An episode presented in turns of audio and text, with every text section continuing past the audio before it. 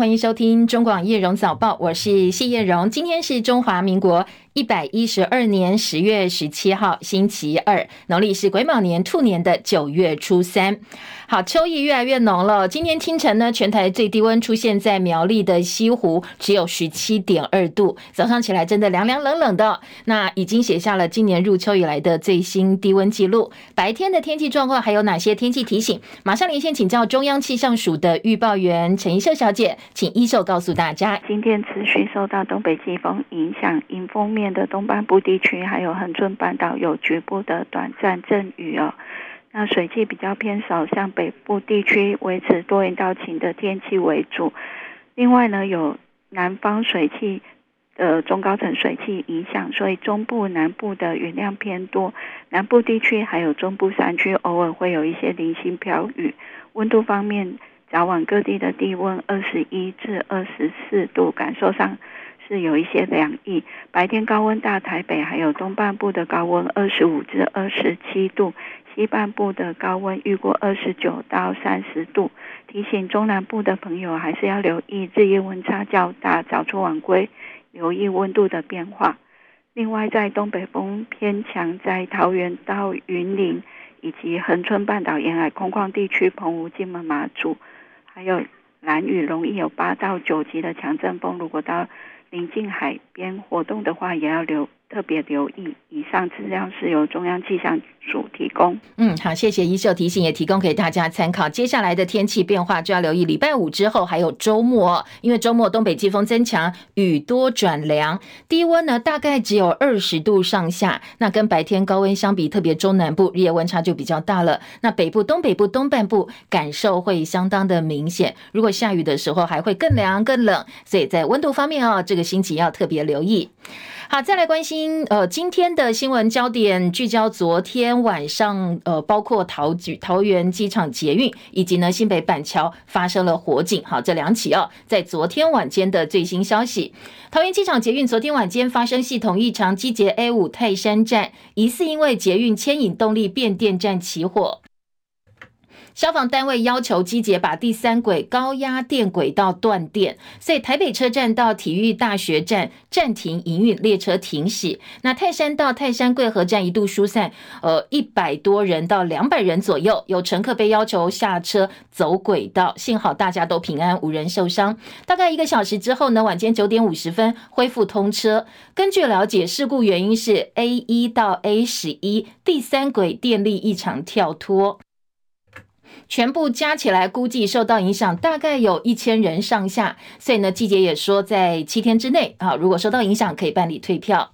新北板桥有一处铁皮屋，今天凌晨发生火警，其中呢，一间铁皮屋有一个大概年纪七十多岁的沈姓独居妇人送医之后抢救宣告不治，另外还有两个人呛伤。起火现场堆了非常非常多的回收物，那因为这位妇人可能平常是靠回收为生的，所以不排除是回收物燃烧所引起的火警。旁边是警察宿舍大楼，加上有大量的浓烟窜出，所以估计上百人紧急疏散。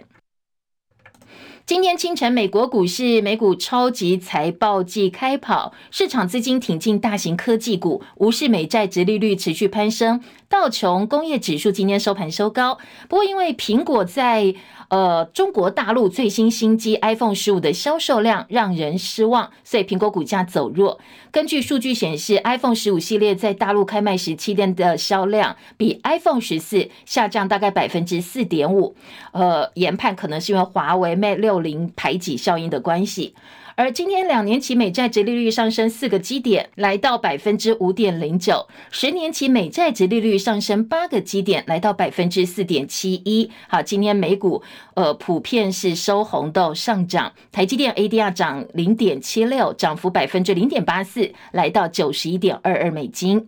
更多新闻内容以及今天国内各大早报头版内页的新闻焦点，锁定中广新闻网的叶荣早报。再来关心今天清晨收盘的美国股市哦，清晨。四大指数收盘表现，道琼涨三百一十四点，涨幅百分之零点九三，来到三万三千九百八十四点。纳斯达克指数涨一百六十点，涨幅百分之一点二，一万三千五百六十七点。标普百指数涨四十五点，涨幅百分之一点零六，四千三百七十三点。费城半导体涨四十九点，涨幅也超过百分之一，百分之一点四三，三千五百零二点。深夜收盘的欧洲股市三大指数也是小幅收涨，伦敦股市小升三十一点，七千六百三十点；法兰克福指数小涨五十一点，一万五千两百三十七点；巴黎 CAC 四十指数涨十八点，七千零二十二点。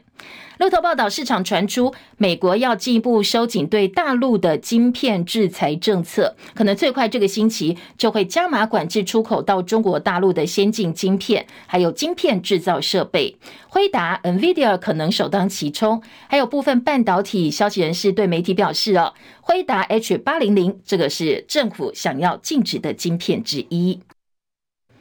关注台股盘前的新闻重点，AI 热潮吸引大户、散户回流进场。根据证交所统计，第三季大户交易户数回升到三千四百九十六人，而中实户交易户数增加到两万八千五百九十七人。好，这两个数字呢，都是七个季度以来的新高。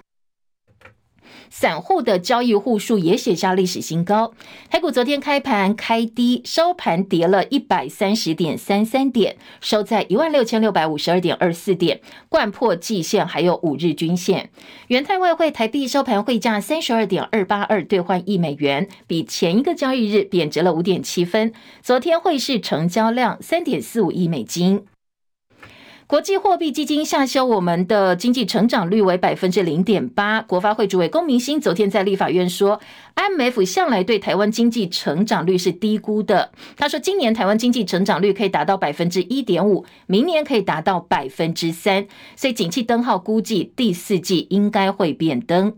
而富邦集团董事长蔡明忠申报转让五千张的富邦金股票，其中两千五百张送给台北富邦银行的社会福利公益基金，两千五百张另外送给台北富邦银行的教育公益基金哦。按照昨天富邦的收盘价六十一块钱来算，他转让做公益的这股票呢，持股市值有台币三点零五亿元。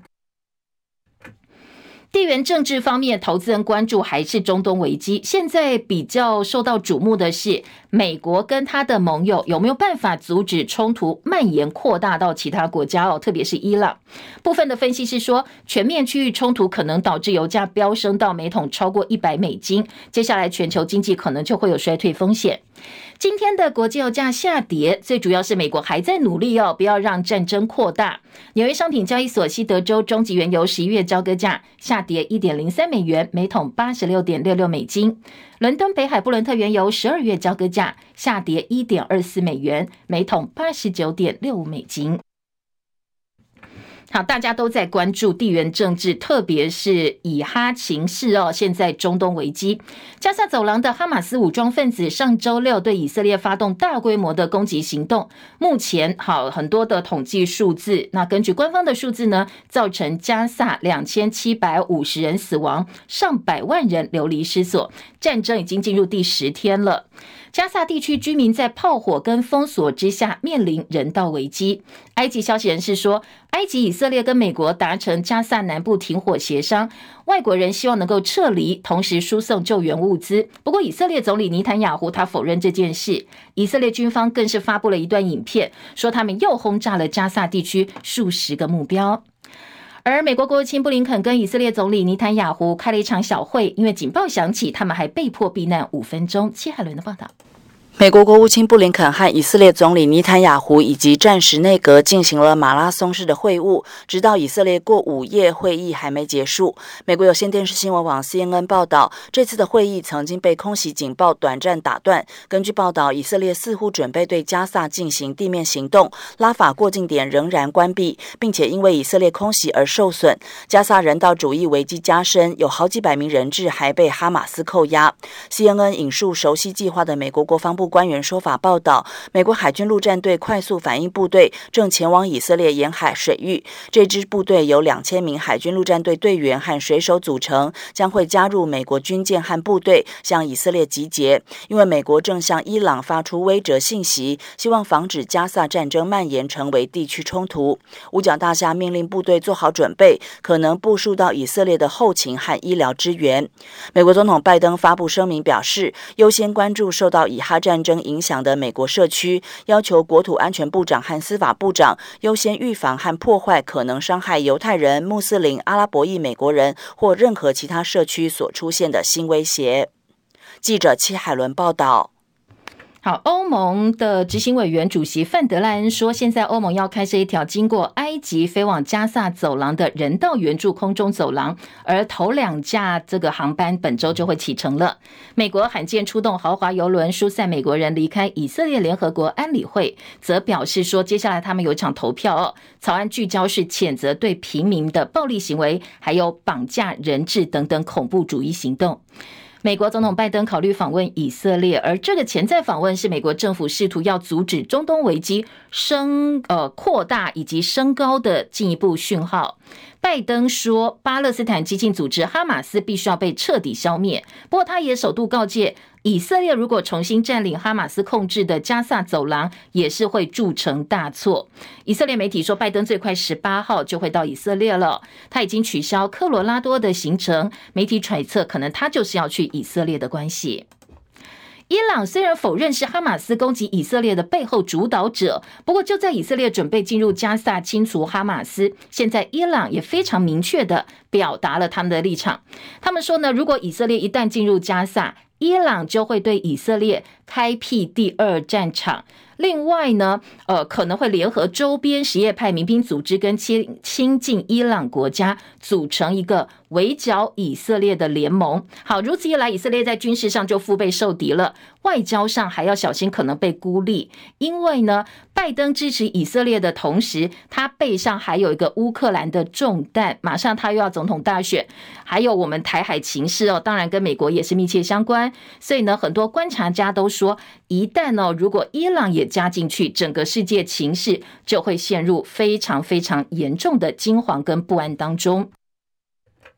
加萨当局说，以色列由步兵、坦克组成的部队已经进到加萨北部还有东部的部分地区，而哈马斯则是把三万主力部队转移到横亘数百公里的地道网络当中，所以接下来的战争形势呢，可能会变成地底战开打。另外，以色列耶路撒冷邮报报报道说，以色列的高级官员表示，有一系列情报显示，伊朗试图把战略武器送到叙利亚西部地区，希望能够开辟另外一条针对以色列的战线。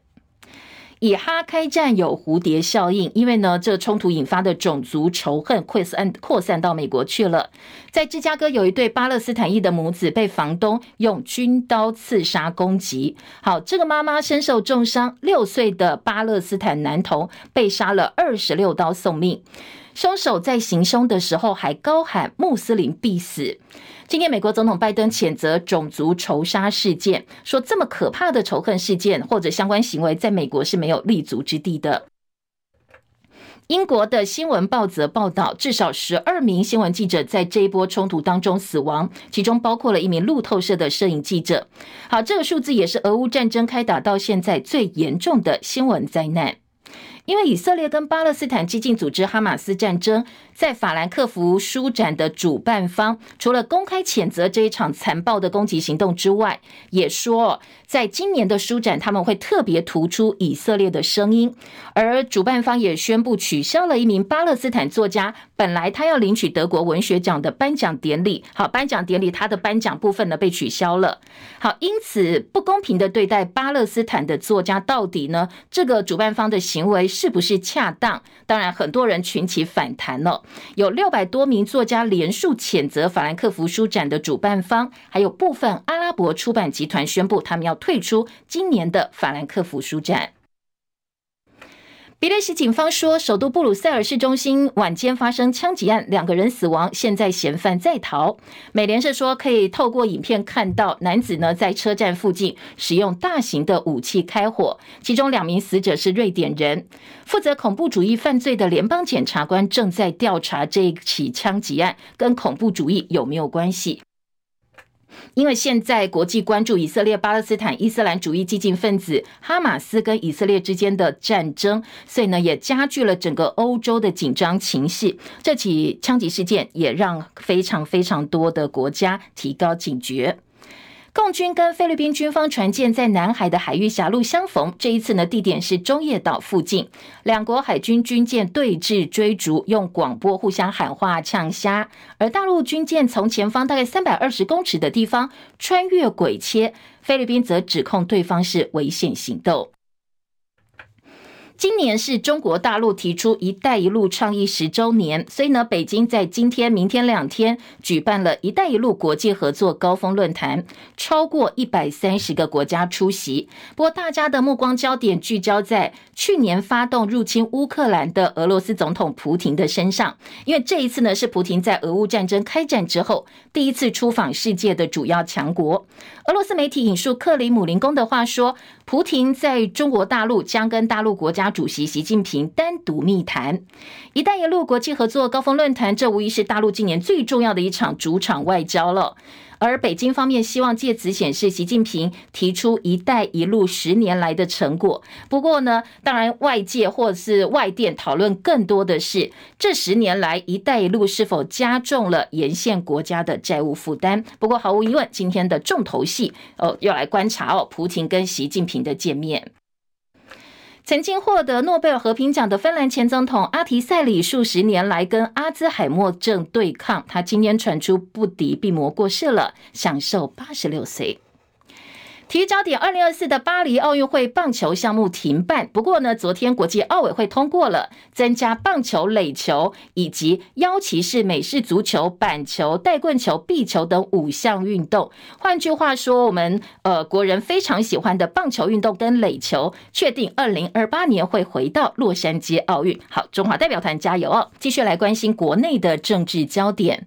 副总统也是民进党总统参选人赖清德，昨天下午到阳明交大演讲。赖清德提到，未来要盖十三万户的社宅。不过有学生提问的时候，当场吐槽他说：“哎，你过去在台南市长任内也没有完成落成任何一户的社宅哦。”所以具体来问说，那你提出来之后，具体的方案啦跟时程要讲清楚哦。来听听看赖清德是怎么回应的。您过去的市长任内也并未完成落落成过任何一户社宅，我是想请问看看你有。有没有具体的方案？社会住宅的新建的部分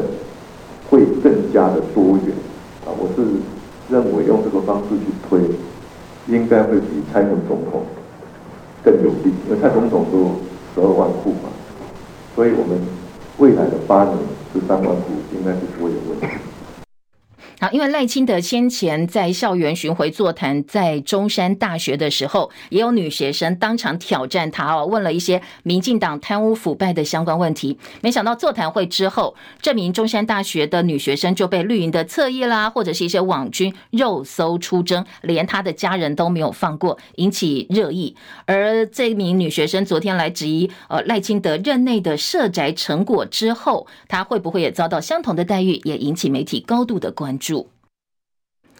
蓝白合会谈陷入僵局，双方持续隔空过招。国民党总统参选人侯友宜办公室昨天晚间说，他们的方案比民众党参选人柯文哲竞办的方案更有民意代表性，同时喊话希望透明公开更全面，把所有的细节坐下来谈。说希望未来三天能够赶快进行第二次的会面，协调出一个折中方案，不要再拖了。这么做才符合外界对在野势力尽快整合的高度期待。侯友宜昨天也喊话说：“呃，我们的竞办执行长金普聪已经具体回应，接下来还会释出更大善意跟包容体谅，做最大努力，希望最后的目标能够完成政党轮替。”侯竞办发言人黄子哲说：“蓝白合现在并没有看到完全破局的状况，只要愿意坐下来谈，一切都有机会。”我目前没有看到完全破局的状况啦。柯主席也说了嘛，哈。可以再拿出这个具体方案再来谈哦之类的谈话。我想这个还是彼此维持最大的诚意跟善意，我想还是会有机会的。我们一再强调，希望呃民众党的好朋友们要坐下来谈，因为你必须要谈了哦，才知道哦这个能有怎么样的结果哦。那如果不坐下来谈哦，先拒人于千里之外哦，那就没有互动哦，没有这个进一步哦可以达成这个妥协的机会嘛哈。好，金溥聪透露，双方本来已经乔好了，星期二今天要再开会，但是呢，科办否认哦。发言人陈志汉说，这个时间点是传达上的错误，那看不出目前国民党提出更任何可行的具体内容，所以呢，他们的基调是一样的，只要没有具体内容，就不必为见而见。现在也没有任何的结论。觉得这个开放式民主初选哦，这么好的话，其实它最适用就是在党内初选的时候。那么为什么过去国民党自己这么多年来在党内初选，其实都没有采用这样的方式，而是绝大多数呢都是用民调的方式或者用征召的方式？我觉得金执行长昨天也说到一个蛮重要的点啦，就是沟通当然不会只是一次性的嘛。如果说双方彼此之间有意见的话，像是用书面的文字的方式来更具体的聚焦的来做沟通。金执行长说我们好像在打比战，其实我们是希望能够留下明确的会议记录，还有执行的办法。我们当然也希望呢，国民党可以提出一套非常具体的执行办法来给我们参考，来具体的说明他们这个方法是可行可信的。那我想这样子，我们就可以进一步的再往下谈下去。我觉得在会议的过程当中，或者所谓的谈判当中，我一定是双方都互有攻防。如果大家的前提呢是要继续谈下去，大家就彼此尊重，以礼相待，就不用再多扯一些东拉西扯一些东西。那如果侯科或科侯合不起来，有没有其他选项哦？昨天呢，呃，独立参选新竹市立委的民众党主席柯文哲的妹妹，医师柯美兰接受中广新闻网千秋万世节目专访，她说，如果蓝白合不来，就赶快找别人来合的。她觉得，就算不是蓝白合，非绿联盟也是有胜算的，因为算一算，有六成五的国人希望民进党下台。她也特别点名到了郭台铭，蓝白合只是代表他。可能几率比较会成功，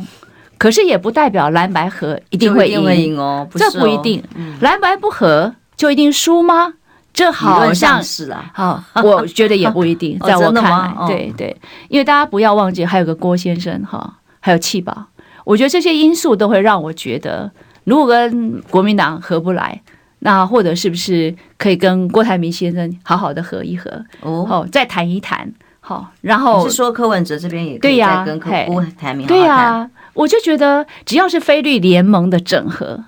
因为你赢一票也是一票啊，对吧？但是如果蓝白没有办法合得很漂亮，而导致讲不会胜选的话，那不如跟郭合，然后再看看蓝有什么动向，有什么变化。我觉得很多的事情不是绝对性的，它是瞬息万变的，哈。好，柯美兰特别强调，这是他个人看法，并不是柯文哲的意思哦。那柯办也对于柯美兰的说法哦，做了一些回应，来听听看。在我们的内部啊，或者是外部，都有非常非常多的宝贵意见。大家都希望呢，在野必须要合作。那这个在野当然就很广泛了，不管是传统上大家认为的蓝白合，或者是跟郭办这里，又或者是跟时代力量，甚至是很多浅绿的朋友，其实都是我们可以合作的对象。只要能够为台湾未来的发展能够团结，能够形成联合政府，任何的方向我们都不会排除。我想郭董过去在跟国民党进行这个征召初选的时候，他恐怕是。冷暖自知，如人饮水，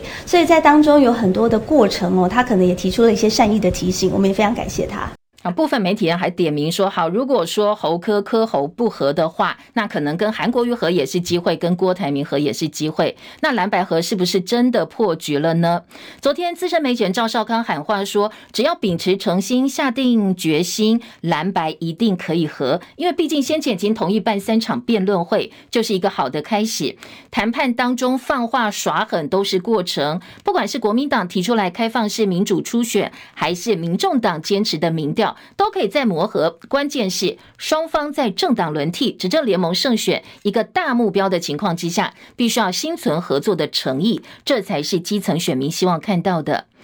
而国民党总统参选人侯友宜十月二十八号晚上六点钟要在高雄凤山举办高雄第一场团结造势晚会，前高雄市长韩国瑜特别录影跟支持者喊话哦，说二零二四选举攸关台湾生死存亡，希望大家一起爱台湾，用行动支持侯友宜。好，这是韩国瑜再度的表态。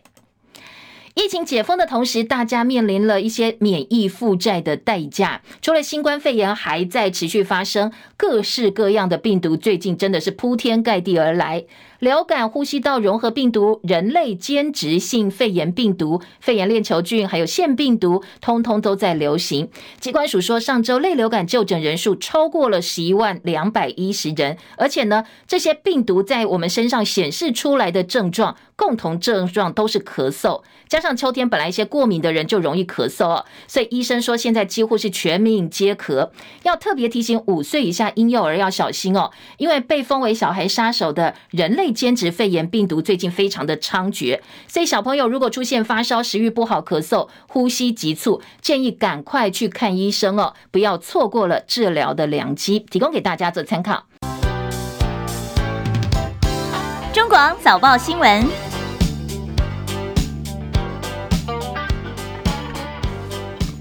今天早报头版头条新闻焦点，综合性报纸跟财经报纸。都是比较多元的议题呈现哦。举例来讲，今天《中国时报》头版头是全教产指控党产会把政党的纷争带进校园。而联合报呢，今天的头版是一个专题报道，阳光行动专题，说现在呢大体老师缺短缺告急，那捐出大体生前是老师，身后也是老师，所以今天在联合报告诉大家大体老师不足它的影响，包括教学现场等等哦。等一下告诉您，呃，今年联合报规划的专题报道。而在联合的头版下半版面就是蓝白合了，说侯办喊话，希望三天内蓝白二会。那侯办喊三天，天但是科办说啊，如果没有什么具体的结论的话，哦，就不要为见面而见面，觉得也不会有什么样的一个共识。好，这是联合报今天的头版下半版面。自由时报今天的头版头则是美国的人权斗士。遭呃被曝说他被下封口令，这名叫做哈斯佛森的人权斗士，他直接点名说马政府曾经叫我不要批判中共。美国人权基金会创办人兼执行长哈佛森一行人昨天拜会立法院长游锡坤，他公开致辞的时候说：“诶，我第一次到台湾来哦，曾经被马政府下封口令，希望他的演讲不要批评中国。”民进党立委范云痛批这是台湾民主之耻。马英九基金会执行长萧旭曾表示，哈佛森讲的绝对不是事实哦。呃，在这个部分呢，当然马英九办公室有提出澄清。外交部则说，关于哈佛森个人的言论跟解读，外交部不方便代为回答，也没有任何的评论。好，这个关于萧旭岑的回应，范云的说法，哈佛森的说法哦，今天嗯，自由时报都做了一些呈现。当然，大标题拉出来的是。马政府叫人权斗士不要批判中国，但是萧旭曾也说了，包括哈佛森，包括范云，好，你应该要为自己造谣跟马英九道歉。而且如果真的有这么失礼的外交待遇，哈佛森你早就对外讲了，民进党当年早就挖出来大家踏伐，怎么会等到现在呢？好，这是自由时报在内文当中有讲到的部分。再来听其他的头版重点。以哈或者是以巴战争、中东危机，今天在中国时报还是做到了头版，头版下半版面。好，今天中时的重点是说，拜登警告以色列，如果你真的占领加萨的话，会铸成大错。当然，以色列他们呃这个军强马壮，所以现在大家都很关注，他会有其他更大规模的什么样的一个攻击行动，国际也非常的关心。那财经报纸就关注中东情势对于整个金融市场的影。影响。中国时报另外头版下半版面还有一则跟医药有关的消息哦。消灭 C 肝估计五点一万潜在患者待揪出，不痛不痒很难察觉，四十五岁以上可以公费筛检。世卫组织宣告，二零三零年消除病毒性肝炎，台湾则把目标提前定在二零二五年。健保署说，二零一七年之后，国内必须要治疗的 C 肝患者大概二十三点七万，但是但是要注意，有五点一万人是没有找出来的，找不到的。专家说，C 肝患者不痛不痒也很难发现，所以呢，呃，政府有一些资源，大家可以善用。如果说你年满四十五岁的话哦，是可以接受公费筛检的哦。好，提供给大家做参考。自由时报今天的头版中间版面是一则社会消息。好，这则社会消息其实跟感冒药有关，但是呢，呃，是社会焦点。来听听看啊、哦。今天自由时报头版中间版面说，六千万感冒药炼出二点五亿安毒，刑事局破获制毒集团的制毒师啦，还有金主，通通落网。这是刑事局中部打击犯罪中心破获史上最大的安毒制造集团，查扣的三百多公斤成品，市价在黑市哦超过二点五亿元。他们利用台风夜风雨交加的时候去制毒，那当然警方早就掌握了线报，所以一举抓到九个人，其中七个人被声押获准。比较值得注意的是哦，他们的这个材料呢是说花了六千万去买感冒药，因为感冒药里头有呃这个可以制作部分安毒的成分，所以呢这个原料哦他就把它提炼出来做成安毒。不过今天联合报内页有说，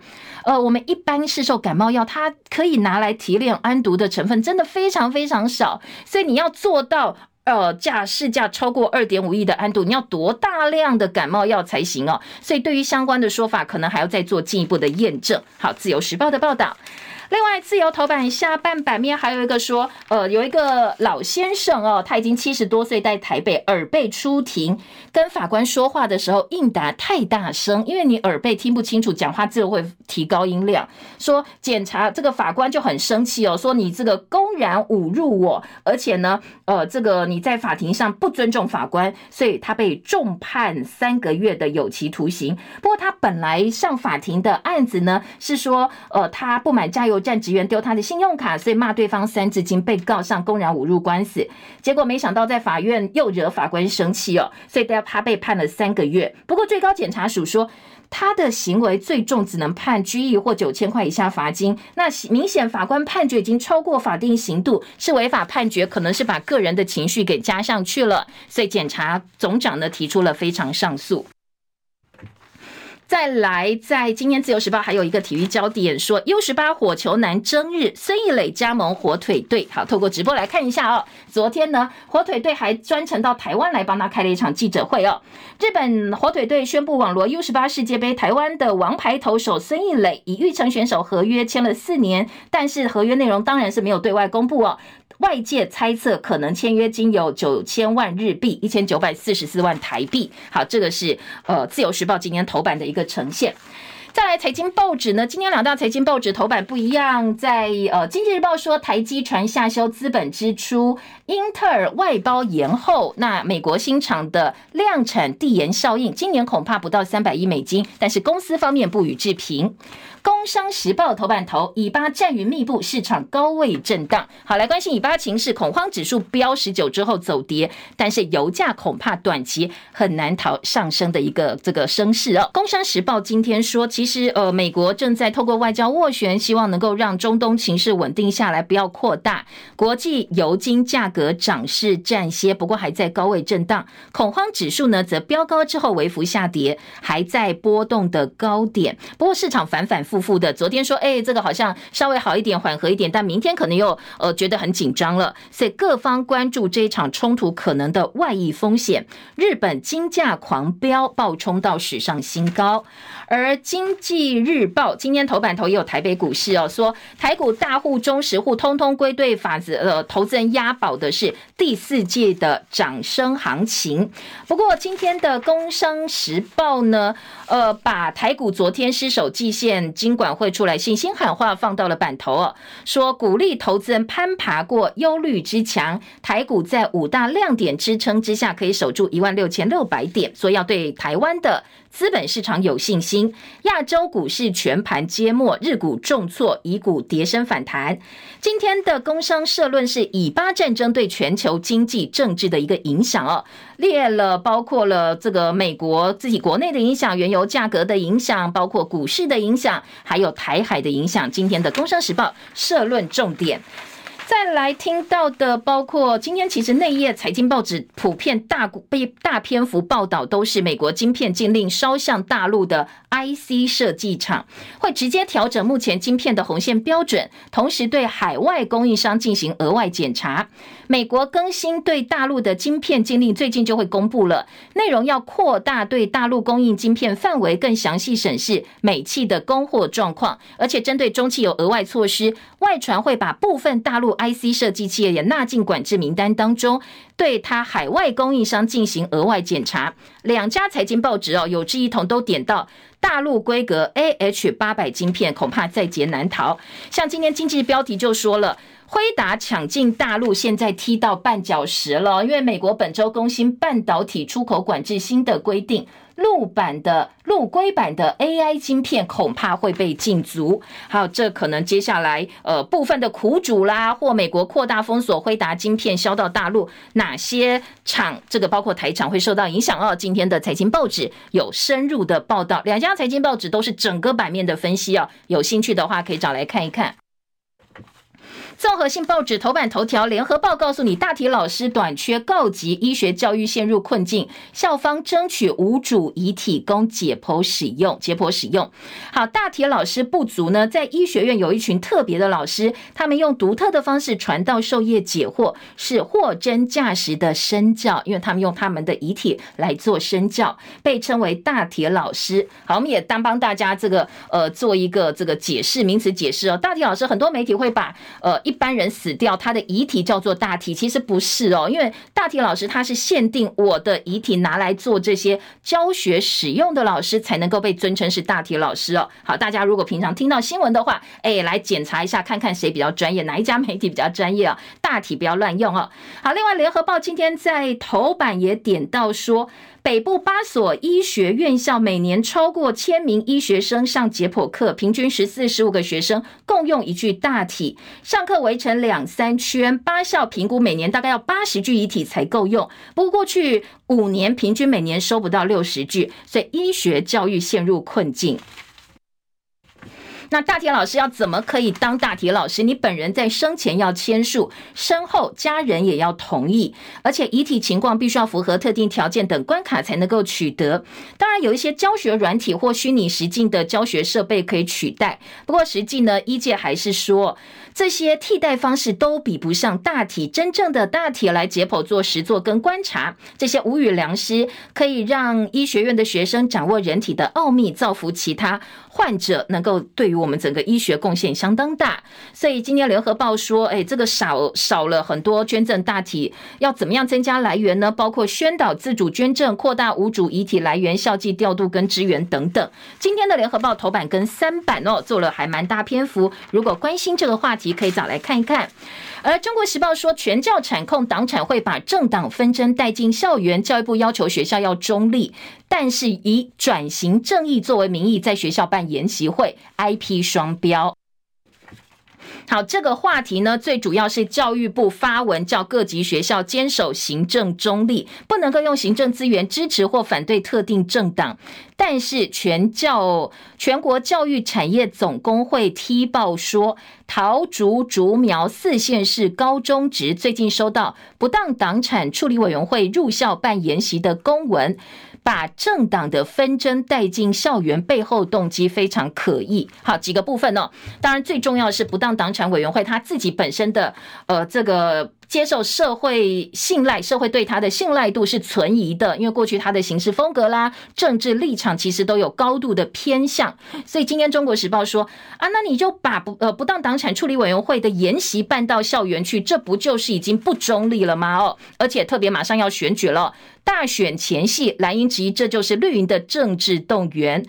呃，站在特定政党立场来看问题，是不当党产委员会过去给大家的印象。然后你把一些政党之间的纷争带进校园，老师也很尴尬啊，不知道该怎么办。而国民党说，你党产会政党色彩浓浓厚，意识形态严重，根本就做了一个最坏的示范，高度争议的这样一个单位，跑到学校去办研习了。而新竹高中已经不是跟党产会第一次合作了，二零二一年也曾经办教师工坊。竹中特别澄清，他们只单纯的研习了哦，没有违反行政中立，也没有特定的政治立场。好，这个是呃今年中国时报的报道。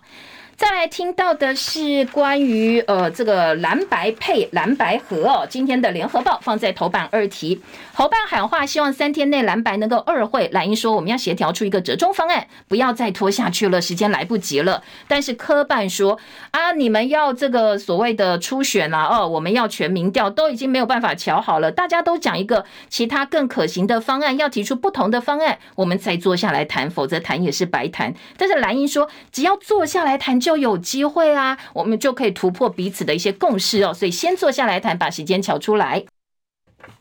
喊话，希望三天内可以蓝白二会。那如果民众党不接受民主初选方案，侯阵营会不会演你其他备案呢？昨天侯办说，必须要先谈才知道结果，如果没有坐下来，就拒人于千里之外，就没有办法妥协啦。那科办则说，国民党跟侯办，你要明确告诉大家，大概聚焦的问题是什么，双方幕僚作业先行，再来下一场会谈，就比较不会浪费时间了。好，听得出来哦，双方还是在各说各话。而今天在内页新闻呢，《中国时报》说讨论折中方案，侯办希望三天内开二会。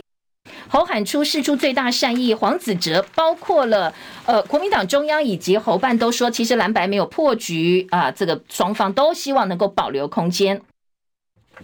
蓝英县市长很焦虑，希望双方继续沟通。赵少康说：“放狠话是过程了啊，大家都要呃有最大的目标，朝这个目标前进，就是政党轮替。”许淑华说：“可以简化程序啊，大家往政党轮替的方向前进。”整合既然已经启动了，就不要再左顾右盼。中国时报记者周玉祥再用特稿对蓝白喊话，说呢，呃，柯文哲妹妹倡议跟郭台铭搞柯郭合，绝对不是明智之举哦，都已经启动蓝白协商，就不要再左顾右盼，吃碗内看碗外，到时候呢，恐怕对于蓝白合作是不利的影响。柯美兰说何不来找别人，柯办说不排除任何的方向。今天中国时报也有一小块要来做报道。好，再来听，呃，今天在郭阵营的部分，他昨天问这个侯办说，如果最后投票数低于我的连数数，那侯友谊要不要退选呢？刚才有讲到蓝白合作嘛，哦，今天，呃，其实各家报纸哦都有部分的报道，像今天在中国时报呢，有记者的呼吁，希望蓝白合能够专心往这个蓝白合的方向来做谈判，不要再左顾右盼了。而郭阵营则说，好，如果说你们真的办了民主初选，结果你侯友谊的得票率比我郭台铭辛辛苦苦拼出来的连署数还少的话，那你要不要退选？代表说民意并没有站在你这边哦。好，今天的联合报呢，四版的特稿记者新闻幕后特稿说，认知不同，蓝白都还在互探底线。蓝白河触礁中，侯友谊希望三天内赶快二会协调出折中方案。但是呢，柯阵营说，呃，你先提出方案，我们再来谈哦，所以持续卡关。今天在联合报的观察哦，说其实科办有底线了。他的幕僚说，只要国民党提出方案，有的话就再约时间。原则上还是黄珊珊跟周瑜修进行二对二的幕僚对话。那在国民党方面呢，双方都没有多。多谈备案的部分都在互探底线，到底希望出现什么样的备案？以柯阵营来讲哦，其实昨天、今天都没有公开行程，至呃除了跟 AIT 主席罗森伯格私下见面之外，也在等待呃其他的一些替代方案。所以呢，虽然认知不同，大家也都没有把话讲死，不过都在等哦，看看对方怎么出招。另外，呃，罗森伯格这一次 AIT 主席到台湾来，其实他见了好多人。昨天见蔡总统，然后呢，先见赖清德，再来还会看其他的总统参选人。很多人说他是再度到台湾来面试我们的总统参选人。侯友宜说，，B 站绝对是总统的责任。而赖清德校园演讲被学生犀利提问。今天自由时报剁到版头，而联合报呢也挖了一小块。嗯，联合报的焦点说是学生质疑他过去在台南市长任内自己都没有做好社宅哦，一户都没有。那你现在凭什么开支票？那自由时报则把赖清德承诺八年增加三十万户社宅跟包租代管，跟阳明交大学生座谈，强调有信心来执行这个部分，而且解决行人地狱，好做到版头大标。把学生质疑他的部分呢，是藏在内文的小小块里面了。好，这是呃。今年自由时报的一个处理方式，再来，自由还有一个政治话题是绿营四个女将组成退黑连线，剑指蓝营四大家族，包括傅昆琪、罗明才、谢依凤都没有回应，严宽恒倒是回应了，因为呢，包括呃这个林静怡啦，还有张美惠、曾博瑜、吴应宁组成了退黑激素联盟，质疑国民党这些所谓的蓝营四大家族。严宽恒说，家族出身不是这么重要，我们把这些不适任的立委下架。才是更重要的事。好，以巴冲突呢？今天呃，在中国时报、自由时报都做了还蛮大篇幅的报道。像今天的这个联合报呢，是放在二版，说拜登反对以占领加萨，支持对付施暴者，但特别强调巴勒斯坦人不等于哈马斯。所以所谓的以巴战争、以巴开战，很多媒体已经开始改了，说这个叫做以哈战争，不是巴勒斯坦，而是单纯哈马斯个人的一个攻呃这个组织的攻击行动。埃及边境拉法卡关卡即将重启，让救援物资能够上来。以军地面攻势因为天候延后，专家担心都市战会造成大量死伤。布林肯访问中东，防止伊朗上伊朗煽风点火。那没有人希望整个阿拉伯国家都被卷进来。好，另外在呃自由时报说，美国施压中东，防止以巴冲突；而在呃这个苏利文美国部分说，不能排除伊朗可能会。呃，把这个手伸进来哦。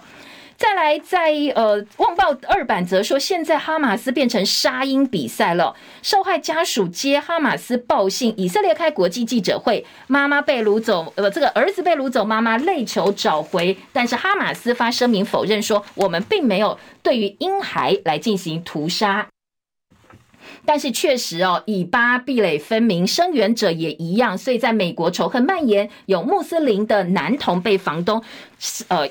砍了刺了二十六刀死亡。好，这是呃，今年《旺报》一样做到版头标题的位置。普京访问大陆在即，要跟习近平单独密谈“一带一路”论坛。今天《联合报》是两岸新闻版的版头。那昨天俄罗斯外长会王毅说，普京对于普习会充满期待。大陆学者比较看淡，说不景气嘛，“一带一路”恐怕会适当的收缩，而“一带一路”论坛西方继续抵制。欧盟只有匈牙利参加，但是大陆官方说有一百三十多个国家参加哦，但是并没有对外公布名单。今天《旺报》头版头是王毅跟拉夫罗夫昨天见面的重点，帮普席会预做准备。好，今天呃，明天两天“一带一路”论坛普席会也是观察的重中之重。而今天的《自由时报》二版则是罗森伯格说，提高全球对台海认知，要扩大台湾的国际空间。好，AIT 主席跟蔡英文总统见面，《自由时报》大作。卢秀燕说，终结蓝线被卡多年，放手吧。好，这个部分呢，蓝绿互呛，